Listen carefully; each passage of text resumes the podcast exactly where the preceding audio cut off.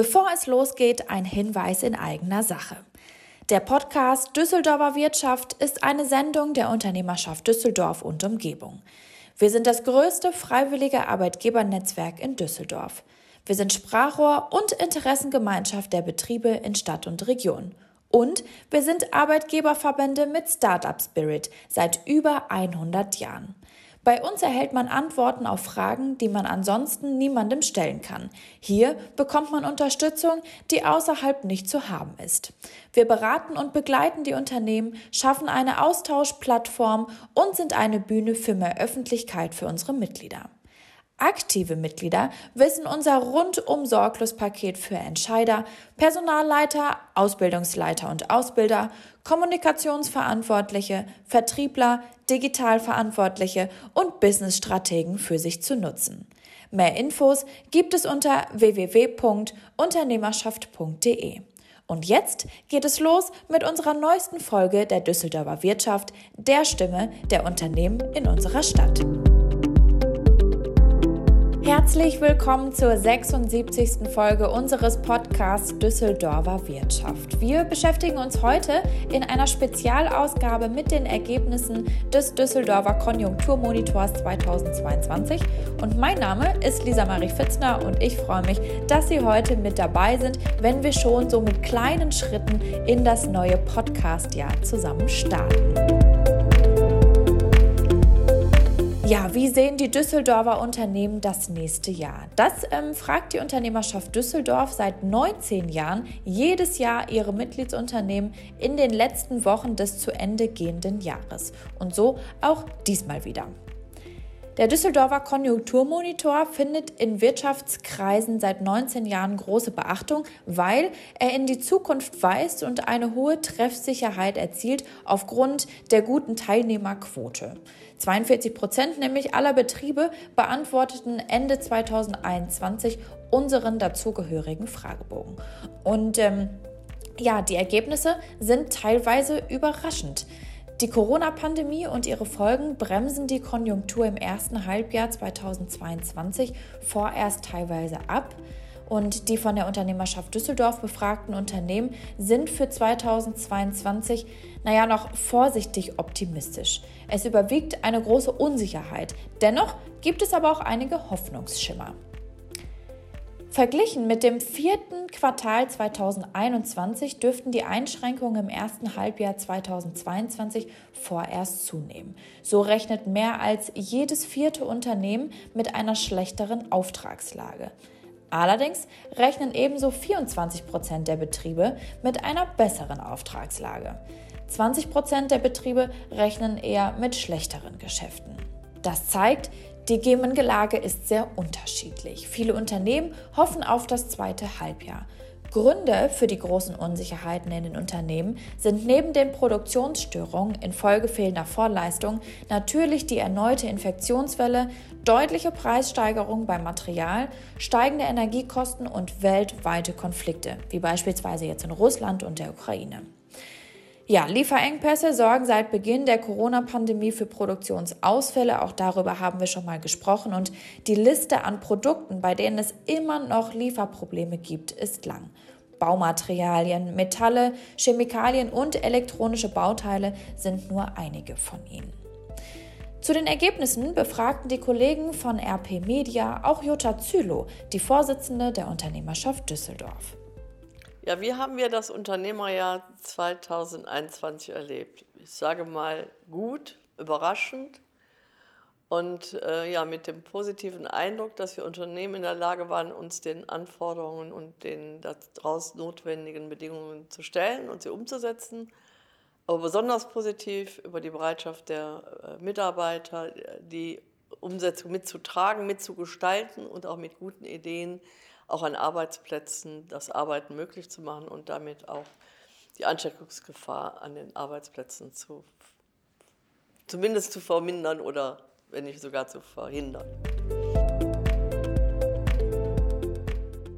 Der größte Erfolg der Wirtschaft war, Arbeitsplätze zu halten, neue Arbeitsplätze zu schaffen, alle Mitarbeiter zu motivieren, mitzugehen und ganz schnell die notwendigen Bedingungen zu schaffen, um mobiles Arbeiten zum Beispiel da noch zu ermöglichen, wo es nicht schon möglich war. Und äh, trotz Pandemie und sich nicht miteinander treffen, dass die Unternehmen im Austausch blieben und äh, das Zusammenarbeiten erhalten. 2022 erhoffe ich mir, dass wir so nach dem ersten Drittel die schweren Folgen der Pandemie hinter uns lassen können, dass wir, dass wir wieder uns persönlich treffen können. Da hoffe ich mir sehr, dass das gesellschaftliche Miteinander, das soziale Miteinander wieder mehr gepflegt werden kann. Denn das darf nicht länger auf der Strecke bleiben. Ich halte äh, das soziale Miteinander für genauso wichtig, für das Wohlfühlen der Mitarbeiter, für, das, für die geistige Erweiterung der Unternehmer, sich untereinander auszutauschen, Erfahrungsaustausch zu machen. Das funktioniert nicht an der Kamera, das funktioniert nicht, funktioniert nicht mit Teams oder Zoom, sondern das funktioniert nur, wenn man sich wieder persönlich begegnet. Und das hoffe ich mir. Ich hoffe, dass wir dann möglichst viele geimpft haben, sodass die Covid-19-Erkrankung dann zu unserem Alltag gehören wird wie eine Grippe, mit der wir ja auch seit 1918 gut umgehen können. Und dass wir das dann auch gelernt haben, damit umzugehen. Dazu gehört aber eben, dass die Menschen sich auch alle impfen lassen. Das wichtigste Thema, das Wirtschaft und Politik gemeinsam angehen müssen, ist die Werbung um die Berufe, die den Fachkräftemangel äh, begründen. Also wir müssen wieder für Berufe werben, die nicht ein Studium voraussetzen. Wir haben in Deutschland eine wunderbare Sache, das ist die duale Ausbildung mit den Kammerbriefen IHK oder Handwerkskammer. Mit diesen Kammerbriefen können sich die Menschen weltweit mit ihren Berufen bewerben und werden auch anerkannt. Und sie werden, ob sie Elektriker sind, ob sie Mechatroniker sind, ob sie Schreiner sind oder Maurer sind, es gibt eine 365 duale Berufe, sie werden gebraucht. Und äh, wie sehr sie gebraucht werden, zeigt im Moment der Mangel an diesem Beruf und dass wir um jeden Mitarbeiter kämpfen mit Abwerbeprozessen und auch manchmal nicht ganz seriösen Machenschaften. Äh, also diese Berufe wieder für die jungen Menschen spannend zu machen und darauf aufmerksam zu machen, das halte ich für ganz wichtig. Auch den Stellenwert, das ist für die Gesellschaft, für die soziale Bereitschaft und auch äh, für das Wissen, die praktischen Berufe, die praktische Intelligenz gleich viel Wert hat wie die theoretische Intelligenz. Das halte ich für eine wichtige Herausforderung. Und um den Wirtschaftsstandort zu stärken, halte ich genauso wichtig, wir müssen das Thema Energie gut lösen, wir müssen es klug lösen und wir müssen die Sicherheit für die energieintensive Industrie, die gerade hier im Raum da ist, gewähren. Und dazu müssen wir noch sehr viel Stellschrauben stellen, auch ideologische. Lasst uns Unternehmen einfach arbeiten. Die Wirtschaft funktioniert am besten, wenn die Unternehmen sie mitgestalten können. Und wir haben gute Tarifpartner, die für den sozialen Frieden sorgen, dass die Mitarbeiter ordentliche Löhne für ordentliche Arbeit bekommen. Und äh, das ist in den Unternehmen gut geregelt. Lasst sie einfach bitte arbeiten und am Markt tätig sein, dann ist das hier von Erfolg gekrönt.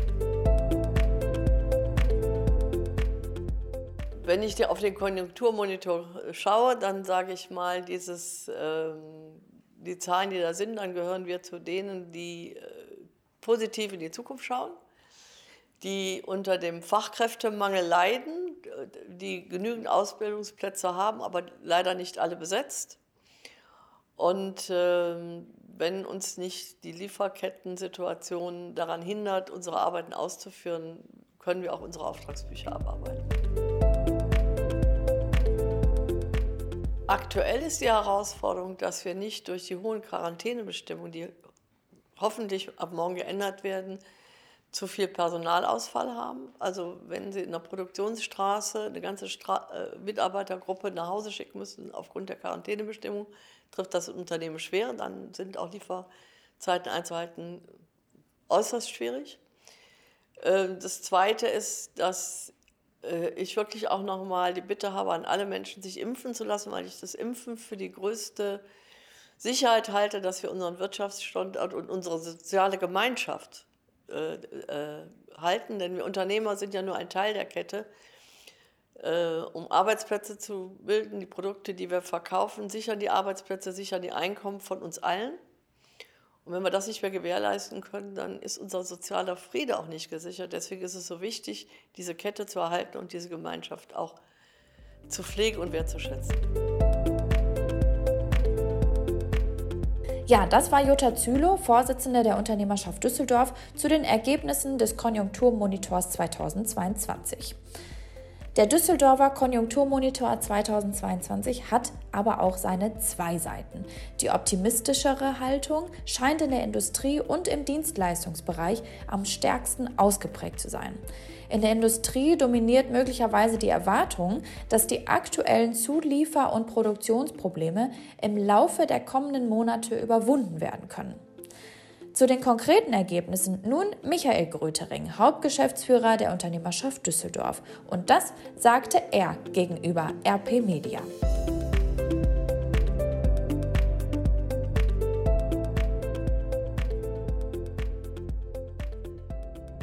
Der Düsseldorfer Konjunkturmonitor gibt die Stimmungslage äh, der Düsseldorfer Unternehmen, der Düsseldorfer Wirtschaft wieder zum Jahreswechsel. Er schaut einmal in das vergangene Jahr, eine Bestandssituation und dann die Prognosen für das kommende Jahr und die Erwartungen und Hoffnungen äh, für das äh, Geschäftsjahr 2022. Das Jahr 2021 war eigentlich davon geprägt, dass man die Hoffnung hatte, äh, dass das Schlimmste mit der Pandemie vorbei war. Es war aber leider nicht so. Die Pandemie setzte sich in 2021 fort. Es gab enorme Herausforderungen für die Unternehmen und dann kam noch hinzu ein Lieferkettenproblem äh, oder Lieferkettenprobleme, die das Ganze noch zusätzlich erschwert haben. Trotzdem war das 20, also Jahr 2021 dann noch positiv aus Sicht der Unternehmen, trotz aller Einschränkungen. Und am Ende des Jahres waren die Unternehmen eigentlich insgesamt optimistisch, wie es gelaufen ist und die Erwartungen für 2022 waren auch positiv. Für das Geschäftsjahr 2022 sind die Geschäftserwartungen positiv. Ein erstaunliches Anwachsen von neuen äh, Aufträgen äh, werden erwartet. Die Auftragsbücher waren ohnehin schon sehr gut gefüllt, sodass wir glauben, dass beide Komponenten zusammen einen positiven Einfluss auf das Jahr 2022 haben werden. Wir glauben schon, dass das erste Quartal noch nicht so rund läuft wie gewünscht, da noch nicht absehbar ist, was pandemiebedingt an Personalausfällen kommt und wie die Lieferkettenproblematik geschafft wird.